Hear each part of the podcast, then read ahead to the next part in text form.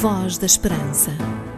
A Voz da Esperança é um programa diferente que lhe dá força e alegria para viver. Uma certeza no presente e uma esperança no futuro. Voz da Esperança, mais que uma voz, a certeza da palavra.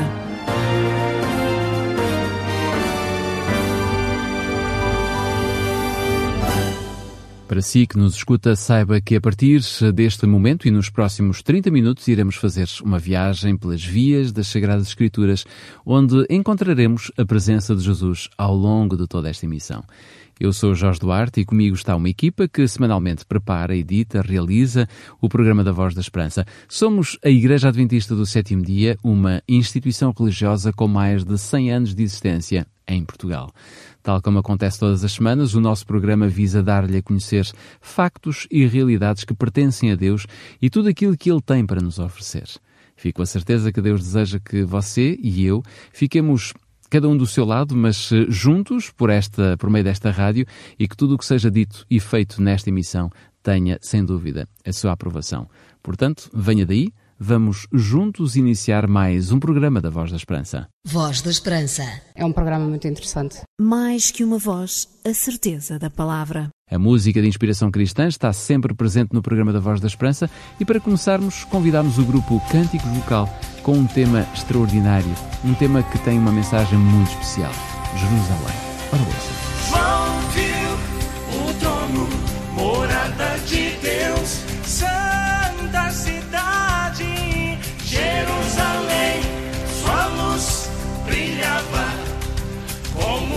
Como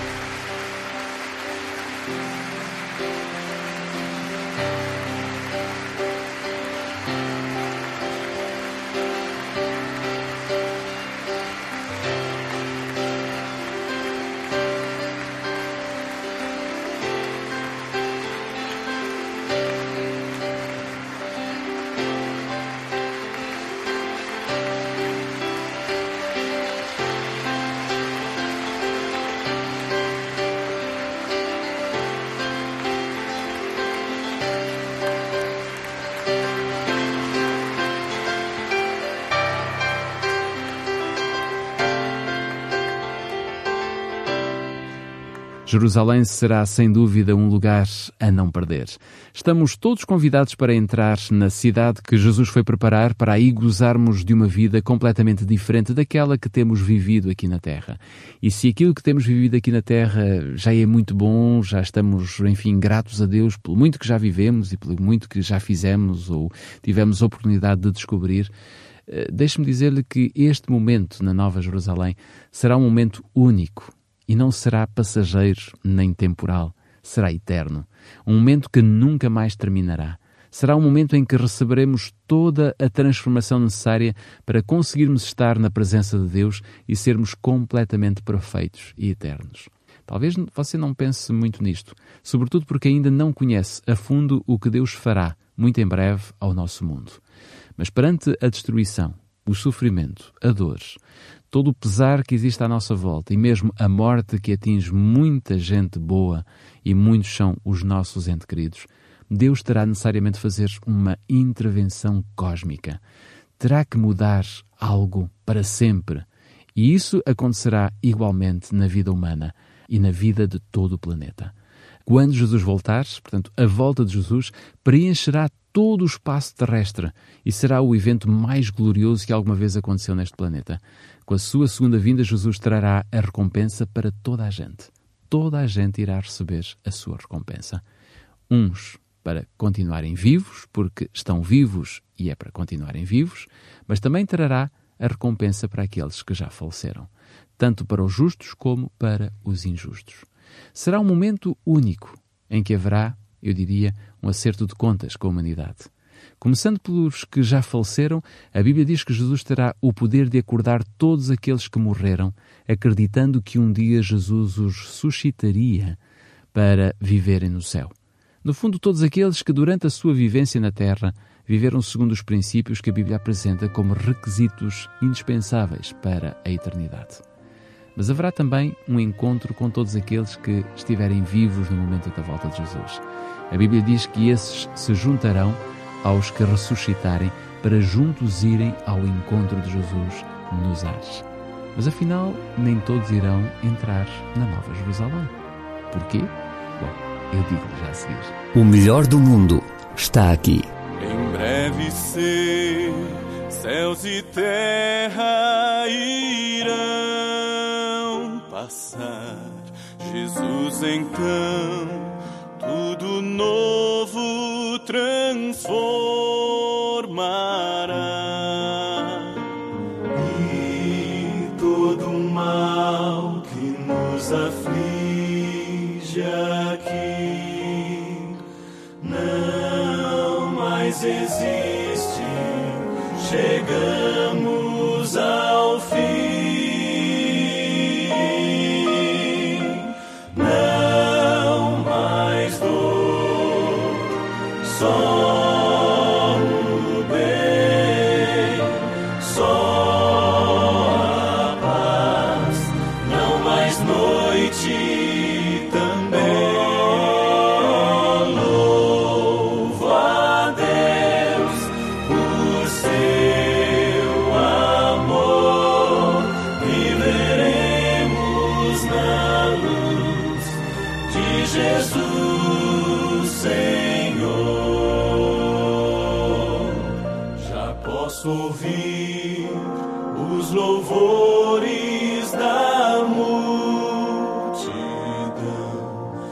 posso ouvir a mais bela e feliz canção.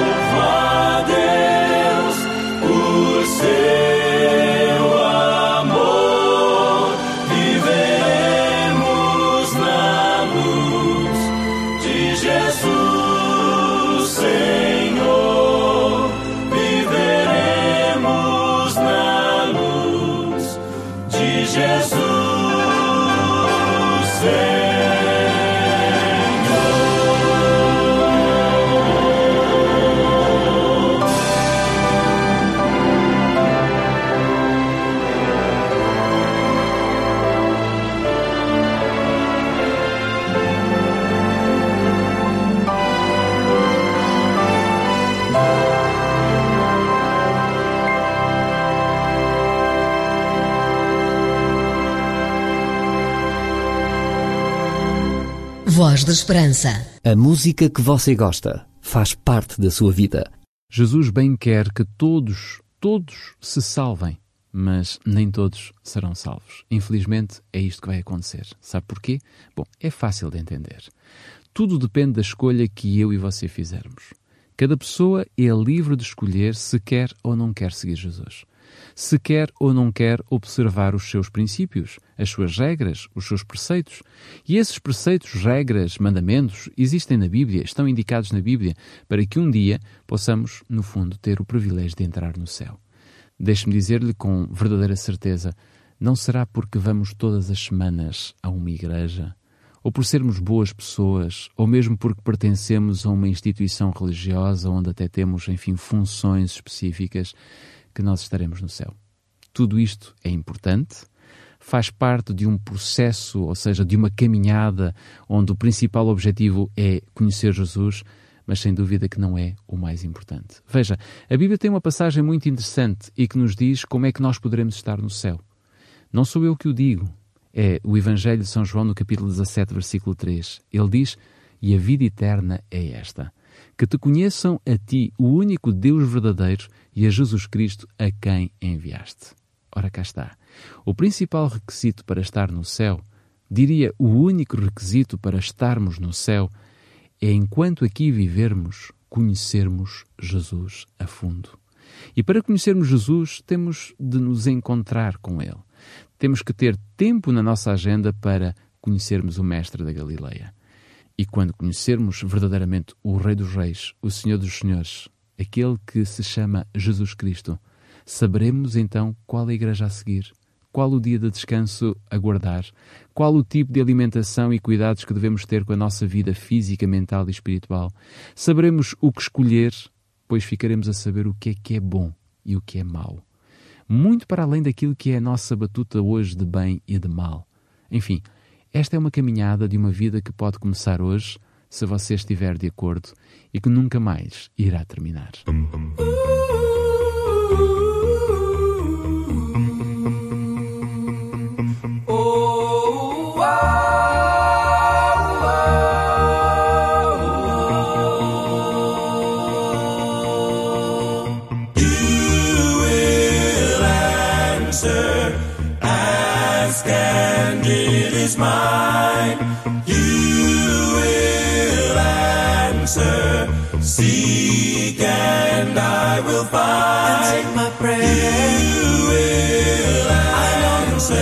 My prayer. Ask and oh, it is mine. answer my prayer.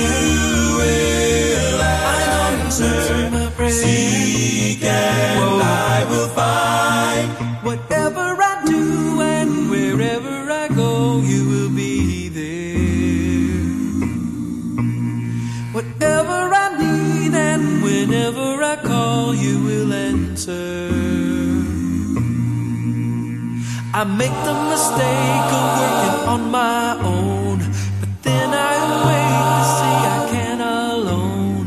You wrap your arms around me, then you comfort me and give me just what I need. Answer my prayer. You will I know you'll answer my prayer. Oh, oh, It is mine. answer my prayer. Oh. You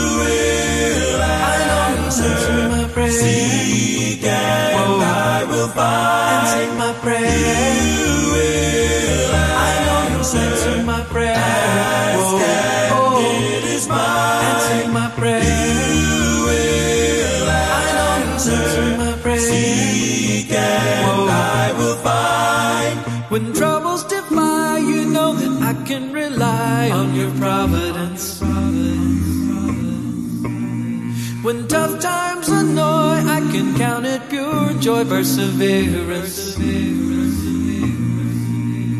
The trials that I've had and the things I've done, the good and the bad comes to everyone. With any situation, it's assuring to know anytime I can go.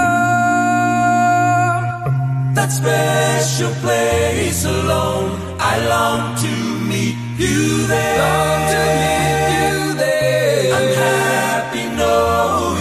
Knowing you'll answer my prayer. You will answer. Ask and it is mine. Porque as suas dúvidas não podem ficar sem respostas, você pergunta A Bíblia responde. Um conselho dos seus amigos adventistas do sétimo dia. Voz da Esperança. Vai dizer, vai dizer que sou feliz, feliz.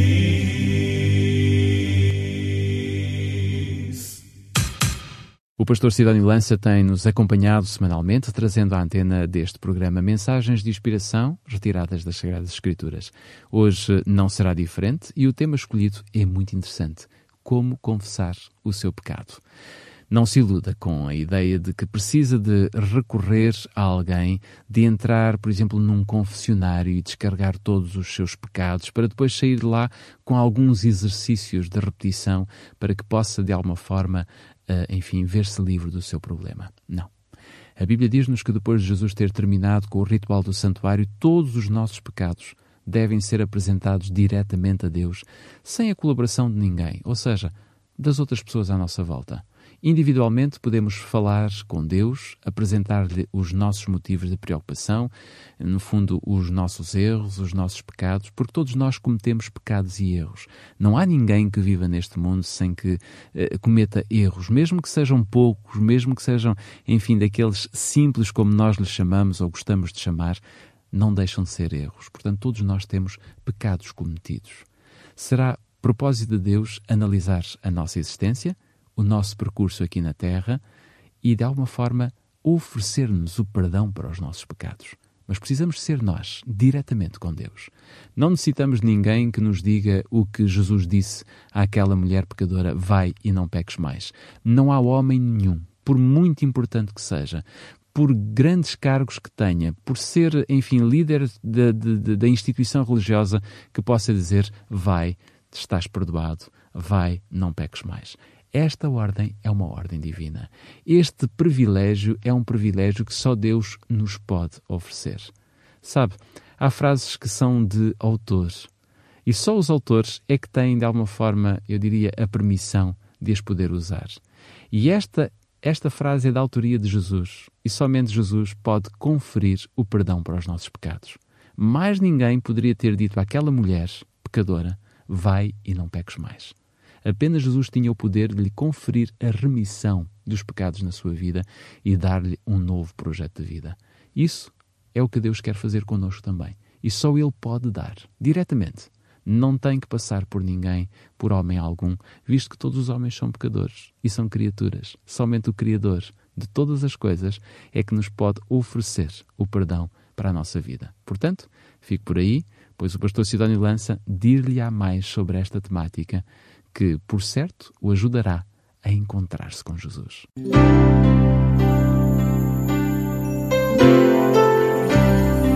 Voz da Esperança. Divulgamos a palavra.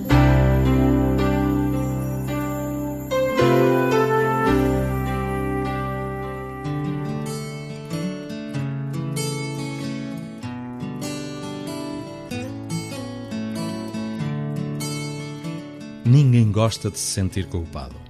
Já reparou que a palavra pecado está a ser riscada do nosso vocabulário? Não será porque a humanidade tem vindo a caminhar para o desconhecimento ou a rejeição dos valores morais e a noção das normas prescritas pelo próprio Deus há mais de 4 mil anos, na época em que escreveu ele próprio as tábuas da lei dadas a Moisés. Outro grande problema atual é o materialismo. Presentemente estamos tão preocupados com a nossa sobrevivência, com os problemas do dia a dia, na escola, no trabalho e mesmo em casa. Temos que trabalhar arduamente para ganhar o pão de cada dia e para tantas outras coisas mais que não temos tempo para pensar nos aspectos mais importantes da nossa vida.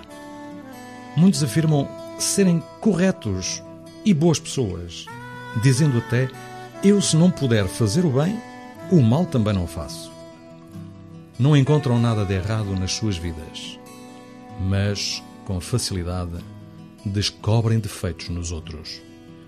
Uma dessas pessoas, dirigindo-se a um líder religioso, afirmou o seguinte: Eu não sinto nenhum peso do pecado, como vocês dizem. Eu sei o porquê disso, respondeu o pastor. Quando você carrega um balde de água, sente o peso da água, não é verdade? Mas quando você mergulha numa piscina, não sente o peso. Simplesmente porque está no meio da água. Quem vive mergulhado no pecado já não sente o peso. O declínio dos padrões morais e as pressões culturais através dos meios de comunicação exercem uma lavagem cerebral capaz de cegar e anular de certo modo até as convicções pessoais e tudo é visto como natural, dispensando qualquer tipo de revisão do comportamento ou reflexão sobre os valores éticos. Seria próprio saber o que Deus pensa desta situação. Depois de lermos as Sagradas Escrituras, percebemos os padrões que Deus espera de nós. O profeta Isaías disse o seguinte: Lavai-vos, purificai-vos, tirai a maldade de vossos atos de diante dos meus olhos. Cessai de fazer o mal, aprendei a fazer o bem Procurai o que é justo, ajudai o oprimido, fazei justiça ao órfão, tratai da causa das viúvas. Vinde então e ajuizemos, diz o Senhor, ainda que os vossos pecados sejam como a escarlata, eles se tornarão brancos como a neve, ainda que sejam vermelhos como o carmesim, se tornarão como a branca lã. O apóstolo Paulo, na sua terceira viagem missionária, chegou à cidade de Éfeso. Éfeso era uma importante cidade da Ásia nos tempos antigos. Quando Paulo a visitou, ela era uma cidade relativamente nova. O imperador Tibério tinha reconstruído há cerca de 25 anos. A rua principal tinha um quilómetro de extensão e era pavimentada em mármore puro, destacando as suntuosas lojas que resplandeciam à luz do sol. A noite era iluminada artificialmente, coisa fora do comum naqueles dias. O teatro principal acomodava 24 mil pessoas e tinha um palco giratório. Esta cidade era formosa pelo grande templo a Diana, quatro vezes maior que o templo de Atenas. Merecia a justa fama de ser uma das sete maravilhas do mundo antigo. Mas Éfeso, com toda a sua importância, moderna e justificada, não poderia mascarar a sua decadência moral. Hoje, os turistas podem ainda ver as ruínas dos edifícios onde as prostitutas da época tentavam impor as suas negociações. A Bíblia Sagrada afirma que, quando Cristo era apresentado por meio da pregação ou das visitas de casa em casa, as pessoas se convenciam. E no livro de Atos dos Apóstolos diz-se: E muitos dos que tinham crido vinham, confessando e publicando os seus feitos. Também muitos dos que seguiam artes mágicas trouxeram os seus livros e os queimaram na presença de todos. A Bíblia, queridos amigos, garante-nos a seguinte promessa: Assim como está longe o Oriente do Ocidente, assim Deus afasta de nós as nossas transgressões. É verdade, Deus as afastará e você não terá mais sentimentos de culpa. Que oportunidade admirável que Deus lhe oferece para si e para mim hoje. Não tente compreender como Deus perdoa os seus pecados. Não importa o que você tenha feito, Ele lhe perdoará e lhe dará uma grande bênção, como a que está descrita no livro dos Salmos, e que diz: Bem-aventurado aquele cuja transgressão é perdoada e cujo pecado é coberto. Estimado amigo, hoje, cada um de nós pode e deve confessar ao Senhor cada um dos nossos pecados. Jesus continua a apelar: Vinde a mim, todos os que estáis cansados e oprimidos, e eu vos aliviarei que o Senhor alivie as suas cargas. Infelizmente, o que é bom e, aquilo que nos traz alegria termina muito rapidamente, passa num instante. Sem darmos pelo tempo correr, esgotamos os nossos 30 minutos, 30 minutos esses que são minutos de falar de esperança e de apresentar mais uma mensagem que fala de Jesus no programa da Voz da Esperança. Foi muito bom termos estado consigo, podermos falar da nova Jerusalém que Jesus virá uh, instaurar dentro de muito pouco tempo, dentro em breve, de forma como podemos nós ver-nos livres do nosso pecado, dos nossos pecados e da nossa insatisfação, e em cada semana podermos oferecer-lhe um exemplar de um livro escolhido como oferta aqui na Voz da Esperança. Está tudo dito por hoje e o programa da Voz da Esperança volta de hoje a uma semana com mais música, mais palavras e também com mais mensagem. Resta-nos desejar-lhe que as bênçãos de Deus recaiam sobre si e também sobre a sua família e, por que não, também sobre todos os seus amigos, todos aqueles que são seus conhecidos, sendo que contamos consigo para que, de hoje a oito dias, estejamos juntos para abrirmos de novo a voz da esperança. Até lá, tudo de bom para si e para os seus. Voz da Esperança. A Voz da Esperança é um programa diferente que lhe dá força e alegria para viver uma certeza no presente e uma esperança no futuro. Voz da Esperança, mais que uma voz, a certeza da palavra.